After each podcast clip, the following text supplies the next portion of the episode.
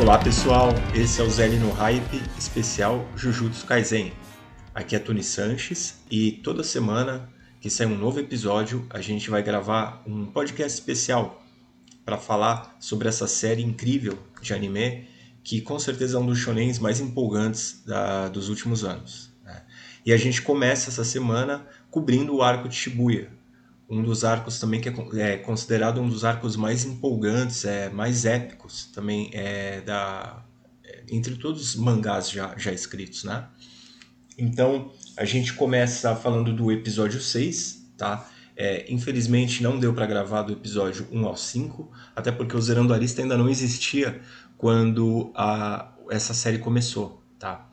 Então por isso eu já ia explicando, se você acompanha a série, de repente ficou curioso, gostaria de ouvir o que a gente tinha a dizer sobre o episódio 1 ao 5, infelizmente o nosso podcast ainda não estava no ar. De qualquer forma, fica aqui uma referência esse começo, que é do é, o arco do inventário oculto, que é incrível. É, Para você que ficou interessado é, e, e, vai agora acompanhar esse podcast, ele tem spoilers, tá bom? Então, spoilers do episódio 6 logo à frente. Dito isso, uh, vamos falar um pouco do, do, começo da história. O que eu achei interessante aqui é que o, o arco Chibu ele começa de uma forma bem light. Eu estou falando da perspectiva de alguém que não leu o mangá. Ou seja, eu tô assim, eu estava até ansioso uh, ah, para ver aonde essa história ia nos levar, né? O, o começo do, é, dessa parte, para mim, assim, na minha mente, eu achei que ia começar assim, de uma forma bem impactante, mas ela veio de uma forma bem amigável, é, bem leve, bem light, e, e ela mostra aqui uma, uma interação, aliás, uma interação cada vez mais forte entre o Megumi, entre a Nobara e entre o Yuji, né? os nossos três protagonistas. E, e aqui é mostrada aqui uma, uma, uma quarta personagem que serve ali como uma espécie de fio condutor para unir esses três. O nome dela é Ozawa. E a Ozawa era uma colega de classe na época do, da escola do Yuji. E ela gostava do Yuji. Ela acaba revelando isso para Nobara quando a Nobara e, o Yuji se, desper, é, se despedem também do, do Megumi. E ali, cada um vai para um canto. Né? No, até para para dar um pouco de contexto, Yuji chama os dois para ir no cinema com ele, eles não querem, porque o nome do filme é Minhoca Humana 4, então eles não estão nem um pouco interessados. O, essa é uma parte até interessante, que mostra mais uma vez o, o ótimo uh, é, tom de comédia que essa série tem. Uh, e aí em seguida, é, essa personagem chamada Ozawa, ela chega na Onobara e se apresenta, fala que é amiga do, do Yuji e e dá a entender ali para Nobara que o Yuji é uma espécie de um amor da época de escola dela. A Nobara fica impressionada e a primeira coisa que ela faz, isso é muito legal, é chamar o Megumi para participar dessa espécie de operação Cupido. Tudo isso é feito de uma forma sempre muito divertida, né? É, eu gosto assim sempre de pontuar quando converso com amigos sobre essa série Jujutsu Kaisen, que ela é até ali na na esfera dos shonens, para mim ela é uma que, é, das que trabalha melhor o bom humor, né? É incrível como sempre dou risada com as piadas uh, dessa série. Dito isso, eles chamam o Yuji e todo esse desenrolar de, de apresentar, de, é, não apresentar, né? Porque os dois já se conhecem, mas trazer o Yuji para falar com Ozawa é, mostra ali uma espécie de ligação entre os três que já lembra muito de colegas de classe que estão uh, bastante unidos, né? Que a gente pode dizer assim, melhores amigos, né? Por mais que eles não falem isso, né, é, durante a série, é, eles demonstram isso, tá? E essa é uma parte que termina desse jeito e com cada um indo depois, uh, o, o Yuji se despedindo da Ozawa, uh, ah, para os interessados assim não acaba rolando nada demais depois. Mas ficou um clima legal, né? Uh, e na hora de ir embora, é, o, o convite negado pelos dois, é, pelo Megumi e pela Nobara, acaba meio que sendo aceito à força, por assim dizer, com o desfecho dessa primeira parte do episódio, com os dois acompanhando o Yuji até o cinema. Para mim, uh, o que o diretor aqui quis mostrar uh, nessa parte do episódio foi estabelecer um, uma relação é, entre esses três personagens. Eu sei, já estava estabelecida, mas para mim é que ele quis reforçar. que cada vez mais Megumi, Nobara e Yuji se importam um com o outro, né? E tudo isso, na minha visão, eu acho que é, eu acho que isso está sendo feito para o que vai ser mostrado no futuro, né? É, provavelmente a gente vai ter um arco bem dramático e com, com muito peso, né? E quando você estabelece um sentimento de coleguismo, de amizade, de amor entre personagens, quando coisas mais uh, trágicas acontecem, com certeza a, o sentimento do, da audiência é, tipo ele é despertado de uma forma mais, uh, mais forte né? então penso eu é que é um machismo meu de quem não leu mangá não sabe nada só está acompanhando em tempo real anime é, sente que essa é uma parte da história que foi necessária para de, de, novo construir recon, é, continuar construindo é, esse essa esse sentimento de carinho e que cada um desses três personagens sentem um pelo outro. E aí a gente vai para a segunda parte da história. E é muito interessante ver como até aqui foi a calmaria antes da tempestade.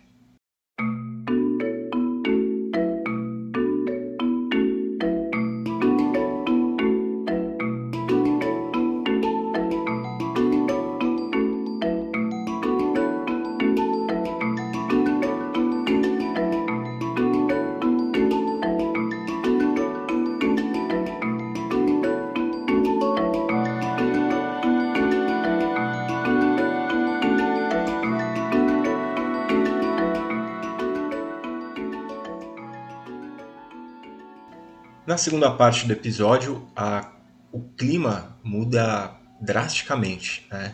Enquanto a gente teve uma espécie de slice of life na, na primeira parte do episódio 6, a segunda parte ela já começa com um clima um pouco mais pesado, quando é revelado através da mestre Tahimi que existe um espião dentro da escola Jujutsu. É, a mestre Tahimi ela traz é, para Kyoto o nosso time, né, querido time formado por Megumi, Nobara e Yuji. Né? Juntos eles vão ter que uh, descobrir quem é essa pessoa. De certa forma, já tem uma desconfiança. A Utahime explica que por uma espécie de processo de é, eliminação, o, o aluno Mekamaru seria essa pessoa que estaria levando a, as informações para os vilões da história. Isso é confirmado um pouquinho depois. E de uma forma bem interessante, o diretor é, leva a gente a, a, a pensar que o, os nossos uh, protagonistas vão, uh, de certa forma, flagrar o Mekamaru, mas eles são, na verdade, enganados. Né? O Mekamaru é, ele está num lugar diferente do que a Utahime é, achava que ele estaria. E em seguida é mostrado que quem chega no quarto do, do Mekamaru são o Gueto e o Marrito. Né? E aí é revelado para a gente uh, que eles têm uma espécie de acordo. Através dos poderes do Marrito, o Mekamaru é, tomaria seu, a forma do seu corpo, uma vez que ele tem um corpo uh, todo mutilado, né? E, e aqui a gente vê uma espécie de um jogo ali de, uh, de interesses, mas que não fica exatamente, e mais uma vez estou falando eu é, como não leitor do mangá, né, que ainda não está muito claro quais são as intenções, intenções do, do Mekamaru com essa, com essa espécie de uh, parceria com o Geto e com o Marito, porque ficou um pouco ficou um pouco até confuso, por assim dizer, porque ele teria de volta os seus poderes, os seus poderes não, o seu corpo, e mas em seguida seria basicamente morto pelo pelo Marito e pelo e pelo gueto, né? Seria como ele retomar o corpo dele, mas com pouco tempo, né? Pois a, a ideia do, do Marito, é, no caso, seria eliminar ele pelas informações que ele estaria trazendo para os vilões, né?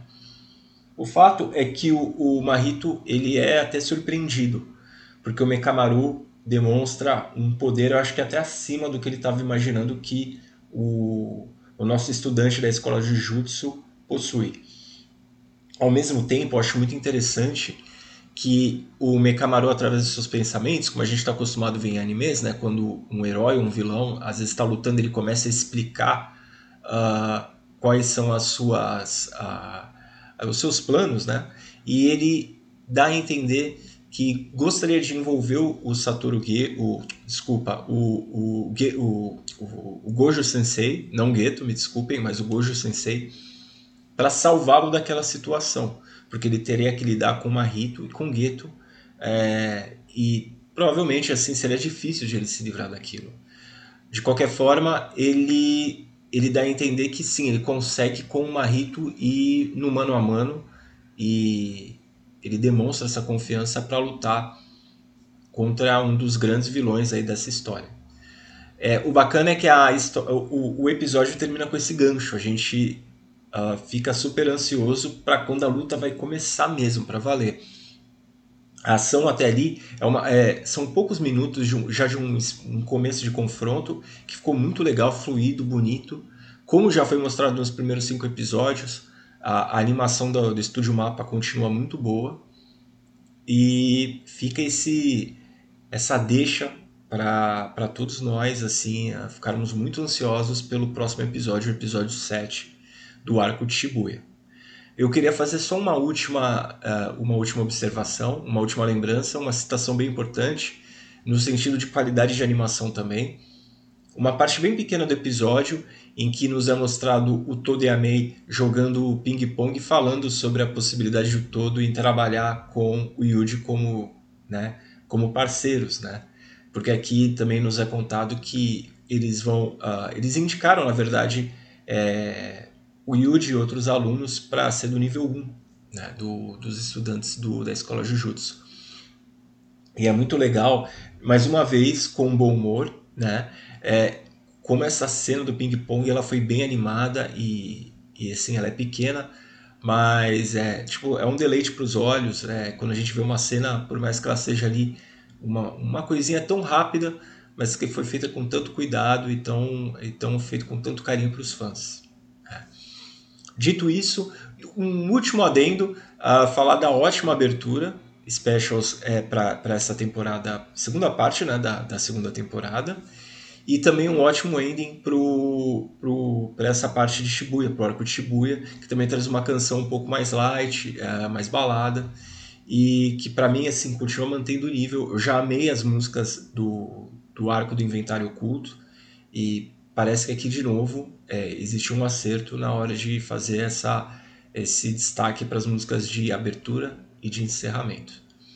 Dito isso, galera, eu agradeço a todo mundo que chegou aqui e que acompanhou esse primeiro episódio do ZL no Hype Jujutsu Kaisen, Arco de Shibuya. Lembrando que toda semana que tiver um episódio novo, a gente faz um episódio aqui recapitulando e falando um pouquinho sobre a, a nossa visão do que aconteceu e dos nossos sentimentos e do que estamos esperando desse que é um dos arcos assim mais comentados e mais amados na comunidade otaku.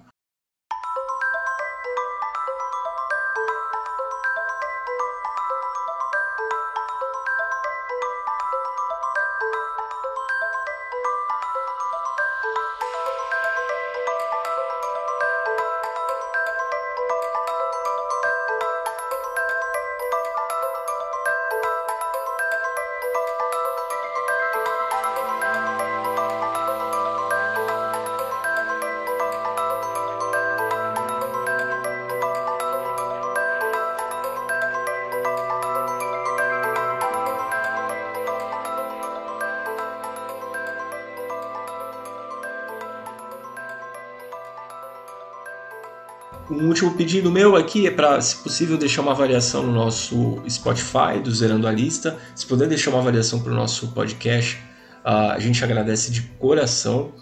Fica à vontade também, tem caixa de texto lá para se você quiser deixar um comentário para a gente. A gente responde todos os comentários que forem feitos. E se ficar interessados, se vocês ficarem interessados, podem seguir a gente na, no Instagram, arroba Zerando a Lista, e no Twitter, arroba zerando underline arista. Tá bom, pessoal? Dito isso, vejo vocês no próximo episódio de ZL no Hype Jujutsu Kaisen. E é isso aí, agradeço a todos mais uma vez. Valeu e até lá!